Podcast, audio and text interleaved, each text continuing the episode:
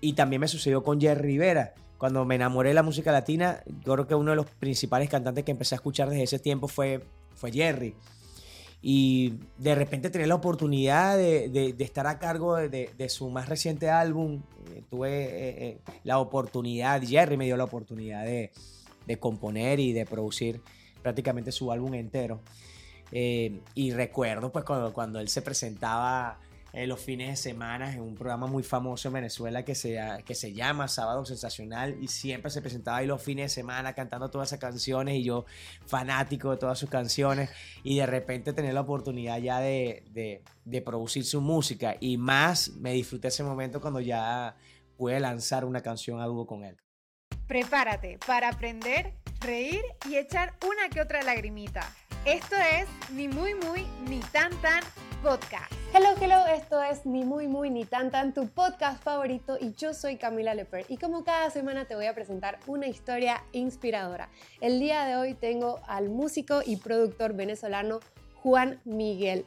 Juan Miguel, bienvenido, gracias, por asistir, me encanta tenerte acá. Gracias Camila, gracias por invitarme a tu podcast, además que, eh, bueno, te traigo buenas noticias, te traigo música eh, y canciones que estoy en este momento creando. ¿Tú cómo estás? Estoy muy bien. Eh, como te decía, me encanta tenerte aquí. Sos el primer músico del, presentándose aquí en el ah, podcast. Sí, ah, bueno, bueno, entonces estamos inaugurando con, buen pie. Con, buen, pie, y me gusta porque has tenido últimamente muy buenas colaboraciones. Tu último reciente eh, éxito me, muero de ganas de ti. Sí, mira, me muero de ganas. Me muero de ganas. es un tema que, que comparto con una, una, gran artista que admiro muchísimo, que, que bueno, que es muy querida, eh, no solamente por nosotros los venezolanos, sino por toda la cultura latina, eh, que es Olga Tañón. Y bueno, tener la oportunidad de trabajar con ella ha sido maravilloso. Ya he tenido la oportunidad de trabajar eh, como productor y compositor en, en alguna de sus canciones más recientes y, ahora pues tener la oportunidad de cantar ya un tema con ella es totalmente distinto porque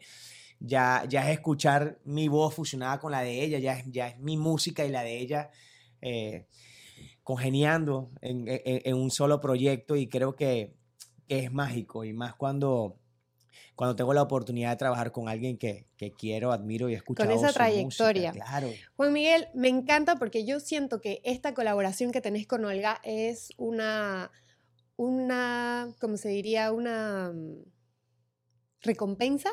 de todo lo que has venido haciendo por tantos años en tu trayectoria. Entonces, yo quiero que nos contes un poquito de eso, porque como te mencionamos, el podcast se trata de inspirar a toda la gente que nos escucha. Contanos de tus inicios. Pues mira, es muy, es muy inspiracional y, qué bien que, que comentes precisamente esa palabra, porque cuando eh, cuando yo vi a Olga por primera vez en un escenario, recuerdo que, que era en una ciudad venezolana que se llama Barquisimeto y, eh, y, se estaba presentando en una feria muy famosa allá que, que, bueno, traían muchos artistas internacionales en ese tiempo. Y ahí pues fue la primera vez en la que yo estaba ahí en el público, recuerdo que estaba con mis panitas y de repente salió, salió Olga en el escenario y, y en ese momento no era seguidor tanto de, de de la música latina, escuchaba más, más rock, escuchaba más, más pop. Eh, y en ese tiempo pues empecé a, a, congeniar con la música latina gracias a que vi a Olga Tañón en vivo y me quedé impresionado de la energía, de la voz en vivo, de cómo bailaba, de cómo interactuaba con la gente. Siento que fue un corrientazo que me dio en ese momento eh, Olga y obviamente en ese tiempo tú la ves y, y, la veía en el escenario y decía, wow, qué artista tan grande, ¿no? Que, que, fino sería eh, al menos conocerla, ¿no? Entonces de repente pasa el tiempo y ahora puedes tener la oportunidad de, trabajar, con, trabajar ella. con ella, hacer música con ella. Fue mágico, fue mágico, eh, al igual que haber trabajado con muchos artistas que yo he seguido desde niño. Por lo menos he tenido la oportunidad de trabajar con artistas eh, que hacen música criolla, digamos, este, llanera en mi país. Por ejemplo, Luis Silva, que es una leyenda en Venezuela, la música venezolana. Eh, yo cuando estaba niño y cantaba en los festivales escolares, y normalmente se canta música venezolana, cantaba canciones de Luis Silva. De repente pasó el tiempo y tuve la oportunidad de producir y componer cosas para él y yo decía, Dios mío, no puedo creer. O sea, eh, cuando estaba niño yo admiraba desde niño a este artista y ahora, y ahora tener la oportunidad de trabajar con él. Lo mismo me pasó con la superbanda Venezuela Guaco, que es, un, Wow. es una banda muy querida para los venezolanos. Eh, y también me sucedió con Jerry Rivera. Cuando me enamoré de la música latina, yo creo que uno de los principales cantantes que empecé a escuchar desde ese tiempo fue, fue Jerry. Y de repente tener la oportunidad de, de- estar a cargo de, de- su más reciente álbum, eh, tuve eh, eh, la oportunidad, Jerry me dio la oportunidad de, componer y de producir prácticamente su álbum entero. Y recuerdo pues cuando, cuando él se presentaba en los fines de semana en un programa muy famoso en Venezuela que se, que se llama Sábado Sensacional y siempre se presentaba ahí los fines de semana cantando todas esas canciones y yo fanático de todas sus canciones y de repente tener la oportunidad ya de, de, de producir su música y más me disfruté ese momento cuando ya pude lanzar una canción a dúo con él. con él. Yo creo que cantar o bailar es algo que tenemos que tener como talento de nacimiento. Entonces, yo quiero saber, aquí curioseando, si Ajá. cuando eras niño te gustaba, no sé, cuando escuchabas música bailabas o cantabas o en tu casa alguien te decía, ay, este chico tiene talento. Sí, sí, siempre estuve ligado al mundo de la música y a la cultura. Mi mamá fue directora de, de un sistema cultural que, se, que, que había en Venezuela en ese tiempo que se llamaba Casa de la Cultura. Ok. Entonces mi mamá era directora de una Casa de la Cultura del pueblo donde yo vivía, en Turén, de donde soy realmente. Y siempre estuve metido en el medio artístico, to- tocando, cantando, haciendo obras de teatro o bailando, cualquier cosa. Normalmente eran cosas culturales, ¿no? Eh, así que no, no tuve escapatoria, siempre, siempre estuve ligado al mundo de- de- del arte, gracias a que, a que mi familia casi todos son músicos, mis tíos, O sea que había mi muchos mamá es espejos en pianista. casa. Sí, Wow, claro, mi mamá es pianista, entonces no había manera que me escapara de la música. ¿Cuántos instrumentos tocas? Mira, realmente mi instrumento nativo como tal es la batería, fue el instrumento que yo realmente estudié y en el que me gradué estudiando. Eh, pero bueno, o sea, tengo noción de guitarras, de, de piano. ¿Vos crees que, o sea, porque sos, o sea, que tenés ritmo y esta destreza con, con el arte, podés tocar cualquier cosa? O sea, cualquier instrumento. Pues mira, yo creo que cada instrumento tiene su ciencia y, y de- o sea, yo, yo puedo tocar piano, puedo tocar guitarra, pero no puedo decir soy pianista o soy claro, guitarrista. es- ya es como que una palabra muy grande, es como que ponerme al nivel de los que realmente se dedican a ese instrumento todos los días. Eh, pero yo, yo creo que cada instrumento tiene su, eh, su particularidad y si tú le dedicas, aunque sea un tiempito prudencial, lo vas a poder dominar en poco tiempo. Ok. Yo estuve leyendo un poco acerca de vos Ok. y estuve leyendo acerca de tu primer disco. ¡Wow! ¿Cómo- ¿Cómo fue eso? ¿Cómo fue eh, la preproducción de, de todo eso, ese trabajo que conlleva Pues el mira, disco? fue, fue una loquera porque no sabía nada, no sabía nada de cómo hacer un álbum, ni siquiera sabía cómo hacer una canción, así que me puse a improvisar con lo que tenía. Eh, yo soy partidario de que no importa si no tenemos la, la- todas las cosas en la mesa para poder enfrentar un proyecto, sino que con lo que tengas en la mano tú tienes Resolver. que echar para adelante, como decimos en Venezuela, echar para adelante como sea. Eh, y en ese momento pues no tenía ni posibilidades, ni dinero, ni equipo, ni nada por el estilo y, y- y tuve que inventármelas. Entonces dije, "Ah, ¿cómo voy a comenzar yo a hacer una canción o un álbum?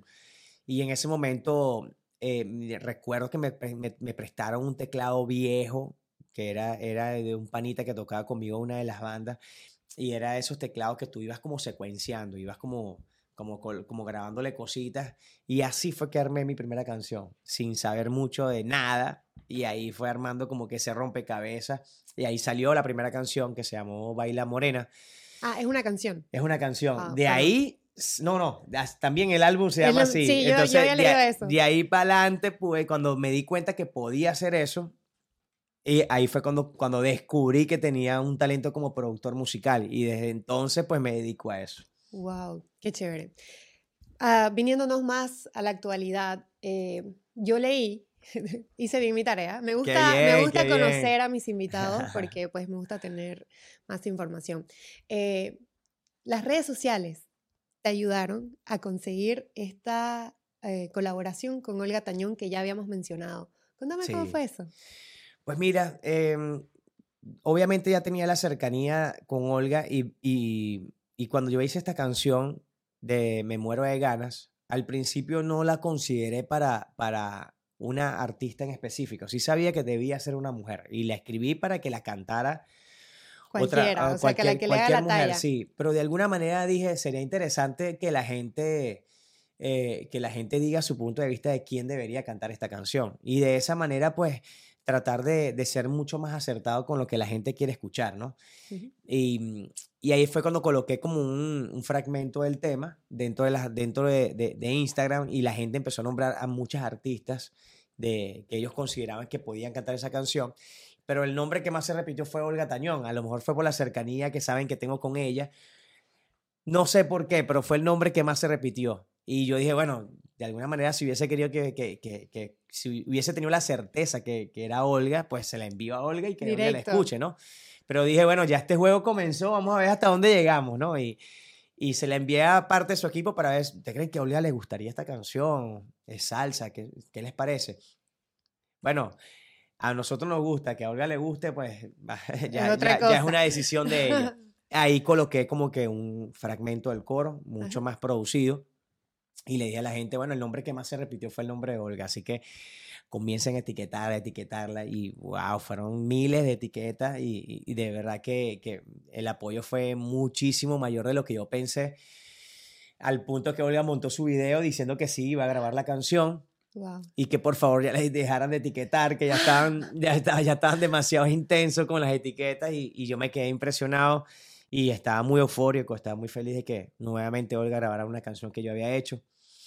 Pero, yo y creo esta vez ya contigo. Eh, ahí fue ahí donde vino la sorpresa porque me enviaron el tema Ujú. ya grabado por Olga, pero eh, de alguna manera ya venía como con fragmentos de mis voces y fragmentos de sus voces.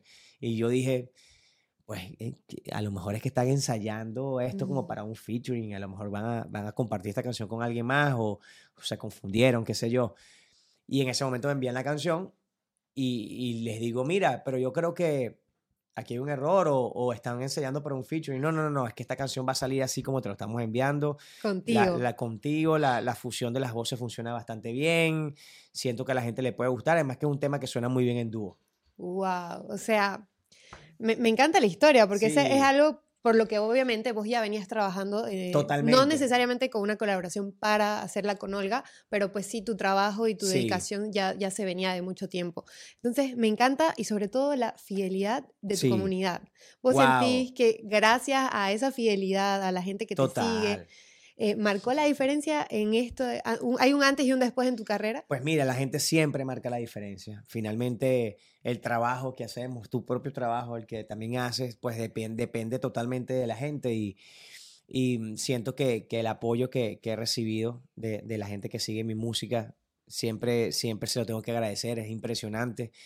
Así que mm, sí, se los debo a ellos, definitivamente, se los debo a ellos, les, les debo eh, todas las cosas importantes que han sucedido en mi carrera, eh, el apoyo a, a- a las canciones que he tenido la oportunidad de lanzar. Y ellos también, así como aplauden las cosas que, que les gustan, también ignoran las cosas que no les no les gustan. Así gustan. que ¿Te corrigen a veces? Como Total, dicen- me corrigen muchísimo. Sí, sí, sí, son, son, como, son como los maestros en la escuela, así que siempre estoy pendiente de, si... de lo que ellos digan, bien sea en los comentarios en YouTube, bien sea en los comentarios en redes sociales, porque finalmente eh, ellos son los que reciben el mensaje, lo reciben como, como el consumidor directo, eh, sin prejuicio, simplemente llegan las canciones y ellos deciden pues que si les gusta o no les gusta y, y- y a veces te tienen la explicación de por qué no les gusta. ¿Cómo tomás eh, los comentarios de la gente a la que no le gusta tu, tu música? No, bien, porque a mí tampoco me gusta mucha música. O sea, por ahí chill. Claro, no, no, no. Yo, yo por- con, con el tiempo he, he curado mucho el, el eh, qué sé yo, eh, la rabia de que si a alguien no le gusta o, o- o la inconformidad. De verdad que, que he aprendido que de, de eso se trata y que, y que no todas las canciones le van a gustar a todo el mundo. O, o a- y hay canciones también que le gustan a, a público específico. Entonces eso hay que obviamente entenderlo y- y aceptarlo. Entonces ahora eh, sabes la diferencia entre una crítica constructiva que te hace mejor artista Sí. contra eh, esos comentarios de odio que no aumentan nada en el trabajo o carrera de uno. Yo tengo una teoría con respecto a, a lo de las críticas constructivas o destructivas. Yo creo, que, yo creo que nosotros mismos somos los que decidimos si es constructiva o destructiva. Y me voy a explicar en ese punto. por favor. Eh, a veces, a veces hay, eh, hay personas que tú te consigues y te pueden, te pueden decir una crítica bastante soez, eh, fuerte, ofensiva, y en el momento tú lo sientes ofensivo. Pero tú puedes tomar el verdadero mensaje de lo que te está diciendo esa persona, porque uno no es tonto, uno sabe lo que está bien y lo que está mal. Lo que pasa es que a veces uno lo hace porque, eh, eh, eh, como El decimos ego. en mi país, en el ego, como decimos en mi país, somos porfiados.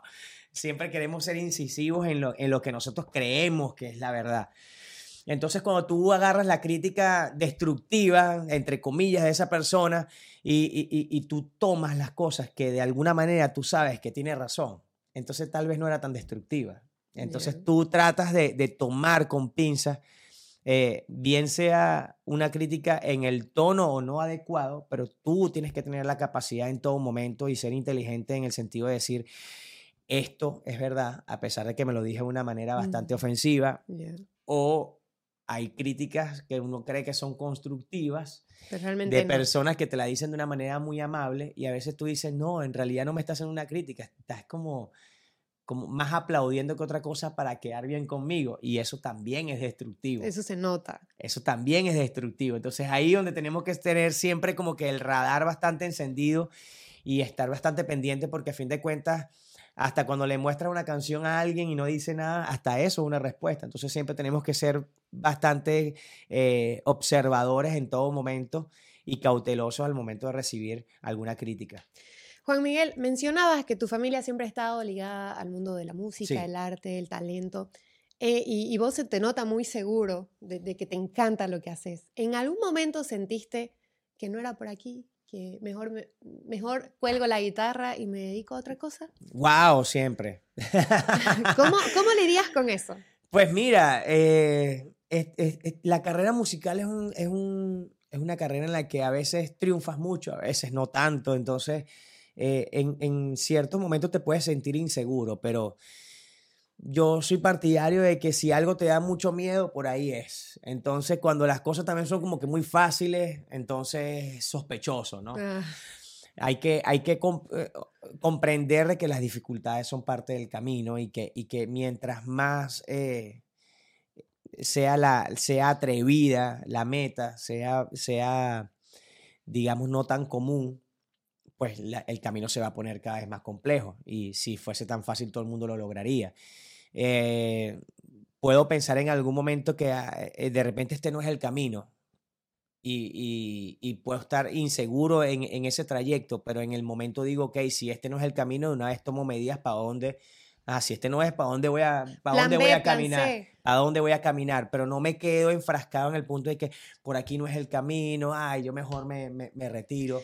Yo quería irme por ahí. Sí puedo cuestionar muchas veces eh, el camino en el que pueda estar, pero, pero siempre estoy seguro de mí, eh, de, de lo que hago, de que si no consigo este camino, voy a, voy a pensar, voy a afianzarme en Dios, de eh, voy a conseguir el otro camino. No es este, pero es, pues, está por acá, está O por acá y lo voy a averiguar. O quizás este camino no se abre completamente, pero te da un pasillito al sí, otro sí, camino. sí, un que te puede- indicio, son, a, veces son indicios, total. Exacto. Eh, me gusta lo que decís, eso de el miedo, de que si es con miedo hay que hacerlo. Hay que me, hacerlo. me pasa ahora con el podcast, era como No, que yo, genial. oh no, este, y si no, o sea, que si no, Pero pues con- nada, con- si no, si no, Claro, no con, pasa una segunda con miedo temporada estamos acá. Entonces, estamos e- acá, estamos es un- vacilando. Ese es un buen consejo de las cosas, aunque sea con miedo, hay que hacerlas. Hay que hacerla. Es más, sabes que una vez, una vez yo leí algo y me pareció tan interesante con respecto al miedo a hacer las cosas. Y, y- y era alguien que no me acuerdo dónde lo leí, que tenía una teoría que si algo te da miedo, siempre tienes que hacerlo. Es más, mientras más miedo te dé, más tienes Más que éxito. hacerlo porque, porque ahí- así acostumbras a tu mente, a, a tu espíritu y a tu alma a que no importa el reto que sea, Lo vas a tú te lograr. acostumbras a que lo vas a hacer, a que, a que te vas a lanzar a ese reto, no importa el resultado, pero tú te mides este, frente a las dificultades, entonces no importa qué tan difícil se te pueda presentar una oportunidad, pero de, de algo tú vas a estar seguro, que no te vas a quedar inerte, no te vas a quedar sentado en una silla, Mm, sino que La vas vida a, continúa. vas a ir para adelante a ese objetivo, independientemente del resultado, independientemente de si te da miedo o no. Hablando de dificultades y resultados, eh, yo me imagino que no es fácil escribir una canción. No, un éxito. Entonces, yo quisiera saber, porque mm, seguramente a, otros artistas nos están viendo, ¿cuáles son tus rituales o cómo te enfocaste, Pues inspiraste? mira, no tengo rituales. El único ritual es abrir la cuenta bancaria, de ver si, si está baja. Si está bajita, tengo que escribir unas canciones, hay que facturar. Qué mejor inspiración. Parece chiste, pero no, no es, no es, no es, no es. No, aparte de eso, pues, mira, sí, sí, no, no tengo rituales, de verdad. De verdad trato como de, de, de, de imaginarme historias, imaginarme situaciones. Y, y hay algo que sí me da buenos resultados y es tratar de, de, de actuar, eh, de, de escribir de cómo, cómo actuaría yo en esa situación Ok. eh, he escrito, yo creo que la mayoría de las canciones que escribo no tienen nada que ver con lo que, con lo que me pasa a mí. eh, porque yo creo que si todas las canciones fuesen autobiográficas, fuesen muy aburridas. O- oye, ¿verdad que sí? Fue, para empezar, fuesen un problema. Totalmente. y para terminar, también fuese muy aburrida, porque siempre, escribir siempre de tu vida, wow, o sea, sí, sí, sí, si, te si la gente, eh, si las canciones que yo escribo tienen que ver con lo que me pasan a mí, la gente va a decir, este, este, este pana es, una, es un libro de historias locas, o sea, que ¿qué no te ha pasado? Y yo trato de, de, obviamente, imaginarme situaciones, imaginarme situaciones. Una vez le escribí una canción a Olga que hablaba sobre la infidelidad de una mujer a un hombre Ujú. Y traté de, de sumergirme en el mundo de las mujeres, de cómo las mujeres viven la infidelidad, la sienten, cómo se arrepienten. Eh, hablé con muchas amigas, siempre, siempre trato de hablar con, con personas cuando voy a escribir canciones porque eh, trato de llenarme de, de- sus experiencias, de, de- su sentir, tratar de- de husmear un poco en sus sentimientos para, para ver si se parecen a los míos también. Y, y- y- y a- y entre toda esa, esa maraña de pensamientos y sentimientos, tratar de llegar a una, a, a una conclusión en que la gente sienta que la canción les habla a ellos, ¿no? Y, y, eh, tal vez un ejercicio bastante loco y artesanal, pero eh, a la vez es muy recreador. Trato, trato de, no, de no pensar en, en un artista, que es como que esta canción la voy a escribir para tal artista, eso siento que me limita mucho, sino que escribo la canción y después que, la termino, aparezca, que aparezca el artista. vamos de a hecho, ver a quién se parece este artista, vamos a esta canción, vamos a ver, ta, ta, ok, chévere, pero si ya está hecha, está hecha. Ya, de hecho, eh, con los libros dicen que primero escribís el libro y lo último que haces es ponerle el título al libro. Total. Entonces, me parece que es parecido. Sí, a, a veces, a veces pasa como que, mira, este, es que yo quiero escribir sobre la mesa. Y entonces tengo, tengo ya claro que la canción se va a llamar La Mesa.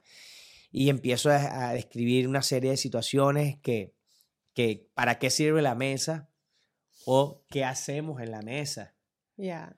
O quién me regaló la mesa. Entonces, hay, muchas maneras de escribir sobre la mesa. Eh, Pero también pasa que empiezo a escribir sobre la mesa y que tengo la idea clara y la canción se termina llamando el podcast. Ah, bueno. me- me- es interesante el proceso creativo. Es una cosa No muy rara, es una cosa, no, no hay nada escrito totalmente. Es, es un zigzag, me imagino que de emociones, Total, trabajo y todo lo que conlleva.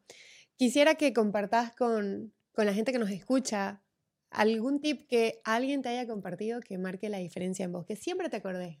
Mira, de un, O algo que querrás compartir desde tu De- corazón. de un super, de un super productor venezolano que amamos muchísimo, Yasmín Marrufo, un día me dijo, "S- eh, Juan, si tú quieres ser buen productor, nunca debes tener prejuicios musicales.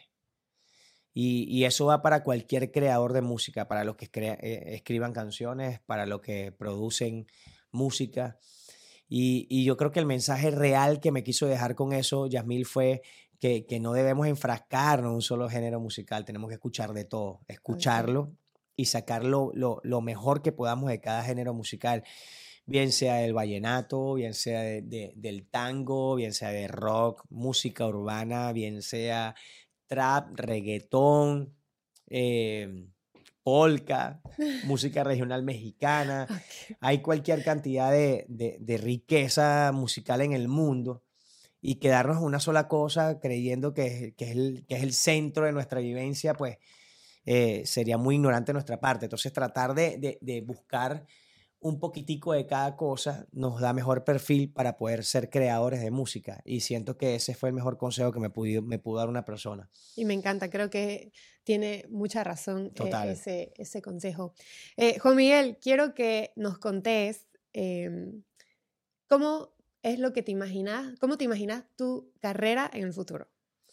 ¿Qué Bueno, quisieras cumplir? Bueno, primero estaría más viejo, segundo, quisieras, quisieras, mira, hay algo que, hay algo que me está pasando en este momento y es que estoy tan relajado dentro de mi trabajo, he escrito canciones sin estrés, no estoy pendiente de si, si, si voy a trabajar con este artista, con otro artista, simplemente he estado creando canciones, trabajando con, con la gente que quiero trabajar y ha sido tan, tan sabroso ese proceso de, de- de no tener presiones y de, y, y de disfrutar mucho más lo que hago, que hace que pues la energía fluya mejor y me dé mejores resultados y me codee con mejores personas, eh, que la gente recibe las canciones con, con con un mejor ojo, un mejor oído.